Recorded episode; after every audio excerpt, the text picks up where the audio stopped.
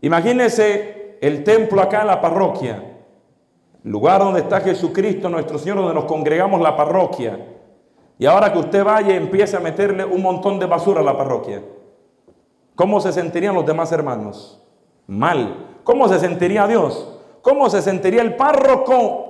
Más seguro le dice, es comulgado de mi parroquia, no te quiero aquí. Entonces nosotros lo hacemos con el cuerpo que es templo del Espíritu Santo y nadie le atormenta, nadie se preocupa, a nadie le mortifica la contaminación que a veces le estamos dando al templo del Espíritu. Yo creo que a Dios le preocuparía más que tú dañes tu cuerpo, que es templo del Espíritu, que las paredes de la parroquia.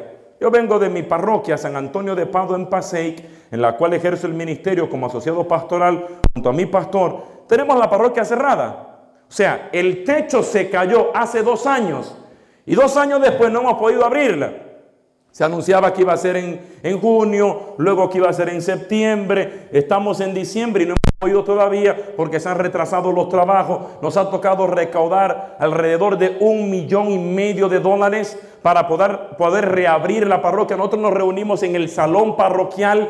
Allí está nuestra parroquia actualmente. Las misas se celebran allí, siete misas dominicales cada fin de semana. Y estamos en el salón parroquial, esperando que se pueda reabrir el templo. entonces, nosotros seguimos activos a pesar de que el templo se cayó, a pesar de que el techo se cayó, colapsó. No se asuste, aquí no se está cayendo el templo tampoco. Entonces, la cuestión es que nosotros seguimos avanzando a pesar de lo que ocurrió. Y la iglesia continúa, porque la iglesia no es el templo, no son los ladrillos, no son las paredes, la iglesia somos nosotros. Quizás caído todo y la iglesia de San Antonio de Padua iba a seguir siendo la iglesia, debajo de un ranchito, debajo de un árbol de mangos, lo que fuera, iba a seguir siendo la iglesia, porque la iglesia somos nosotros. Entonces hay que dejar de vivir la vida tan apresurado. Porque muchas veces estamos dejando de disfrutar o de ver las maravillas de Dios por el desespero. Nosotros estamos trabajando y por eso se está grabando este video en YouTube todos los días, subiendo un video diario a YouTube, todos los días. El video de ayer se llamaba, se titulaba, Dios venció la nada. Y yo hablaba de Génesis, que cuando Dios empezó a crear no existía nada. Y de la nada Dios lo hizo todo. Entonces yo le explicaba a la gente cómo nosotros, por ejemplo, nacemos sin nada. Usted nace desnudo o usted nació con ropa. Porque veo gente que me está viendo extraño. Parece que vinieron gente con un par de zapatitos ahí en la mano. Estos zapatitos Jordan, estos tenisitos. Y quizá alguien vino con un teléfono celular, un iPhone debajo aquí de, de los brazos, no sé. No, usted nació sin nada, desnudo, sin nada nació. Entonces nosotros venimos, muchos de nosotros, nacimos en otros países. Por ejemplo, yo en República Dominicana. Usted quizá en México, en El Salvador, en Guatemala, en Costa Rica. ¿Dónde, dónde, dónde nació? Ecuador, El Salvador. Santo Domingo, una dominicana se coló aquí. Dominicana, hay varios dominicanos que se han colado. Mira, que varios dominicanos, está creciendo los dominicanos acá. Bien, la cuestión es que usted nacimos en países que son subdesarrollados. Países que no son como Estados Unidos, que a la fecha, el día de hoy, por ejemplo, en mi país, República Dominicana, gente lidian con que se le va la luz. El gobierno promete luz 24 horas para este pueblo. 24 horas pasan sin luz porque casi nunca le llega. Gente que todavía se tienen que bañar a cubitos, así ve, echándose agua todavía. Gente que vive en casa de yagua. No sé si usted sabe lo que es la yagua. La yagua es una especie de algo de que produce un árbol que, óigame, eso con un puño cerrado así, usted lo rompería.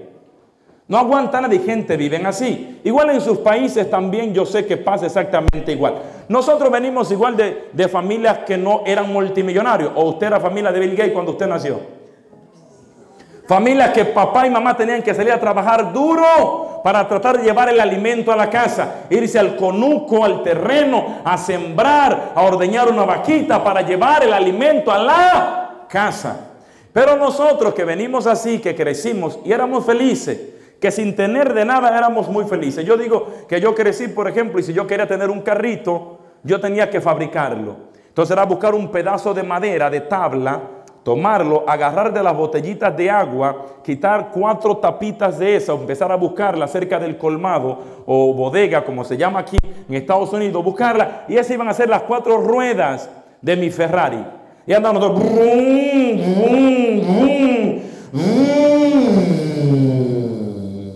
felices. Los niños suyos crecen como multimillonarios. Tienen iPhone, tienen computadora, tienen PlayStation 4, tienen Xbox, tienen un plasma en la habitación, más el PlayStation, más la computadora, más el televisor, más como 30 videojuegos diferentes. Y ellos salen de allí. Y usted lo ve así que anda caminando desesperado en la cocina. Y usted le pregunta a la mamá, ¿tiene hambre? No, no, no tengo hambre. ¿Qué te pasa? Oiga, se lo saben. Estoy aburrido. Pero ¿cómo te puedes aburrir si te acabo de comprar el último iPhone con las tres camaritas que tú querías? Oh, no, está aburrido, está aburrido, no encuentro qué hacer. Y usted era feliz cuando usted no tenía. Yo crecí, la palabra depresión es moderna. Gente dicen los, los estudiosos, dicen, no, que era vieja la palabra, pero vamos a decir entonces, se popularizó no hace muchos años. Cuando nosotros crecimos no existía la palabra depresión. Entonces lo más parecido a depresión sería tristeza. Llamemos tristeza. Entonces yo nunca escuché cuando yo estudiaba en mi país, República Dominicana, y jugaba béisbol, mis compañeros de béisbol de pelota, mis compañeros de clase, yo nunca escuché que un amiguito no está viniendo a la escuela porque estaba triste. Nunca escuché, eh, bueno, lo que pasa es que tiene eh, eh, una semana de tristeza, le dio, y el pobrecito no viene y se levanta. Adivine que los niños de hoy, los jóvenes de hoy, lidian hoy por hoy con depresión cuando están creciendo teniéndolo todo. Pero ¿por qué? ¿Cómo asociamos eso? ¿Sabe por qué? Porque la gente mientras más tiene cosas materiales, se le olvida de las cosas que verdaderamente son importantes.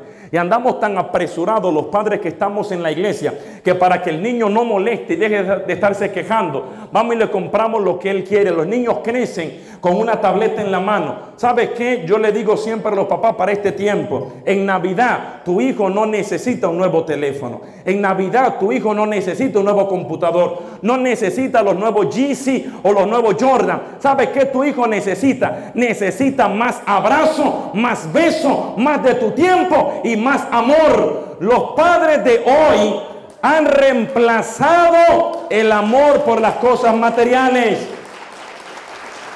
Y por eso los jóvenes crecen con depresión, porque allá papá no lo vemos en la casa, porque para poder costear todos los biles de este mundo tan materialista hay que llevar dos y hasta tres empleos.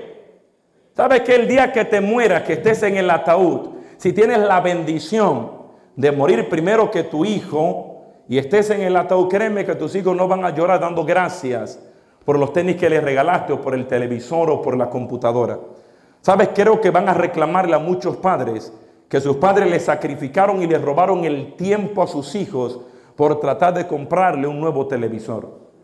Tus hijos nunca te van a perdonar el tiempo que les roba, el tiempo que no les da, el tiempo que les pertenece a ellos y que no se lo está dando. Muchos jóvenes están en vicios hoy por hoy, papi y mami ni lo saben, ni se han enterado. Muchos jóvenes están en depresión y los padres andan tan apresurados que ni cuenta se han dado.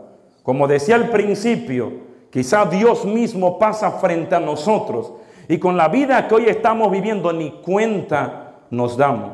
La Virgen María, cuando el ángel irrumpió en su habitación, en su casa, María estaba atenta y por eso tuvo aquella experiencia con el ángel que anunciaba la venida de nuestro Señor Jesucristo. Si nosotros, mis amados hermanos, no tratamos de cambiar la cultura, porque hemos permitido que la iglesia se secularice, que la iglesia se mundanice, hemos permitido que el mundo se nos meta dentro de la iglesia. Nosotros estamos llamados a transformar el mundo con la gracia y la presencia de Dios. Pero nos encanta tanto el mundo y nos encanta darle tanto placer a la carne que es mejor darle fiesta, candela y hacernos, mi país dicen los chivolocos, los desentendidos, como que no es conmigo, como que a mí no me cae el 20, y lo dejamos así. Entonces, hay gente, por ejemplo, yo suelo mencionar, personas que vienen y se casan en la iglesia, reciben el sacramento del matrimonio, y Cristo no llega ni siquiera a la recepción con ellos. Porque la recepción hay cupo para Cristo, porque la fiesta es pachanga, fiesta, romo, lujuria, placer. Y los dos que acaban de recibir en el matrimonio el cuerpo y la sangre de Cristo y que se han hecho uno ellos dos, pero no solamente ellos dos, uno con Cristo. Dejan a Cristo en la salida de la misma iglesia y terminan borrachos en la recepción que tenían como fiesta.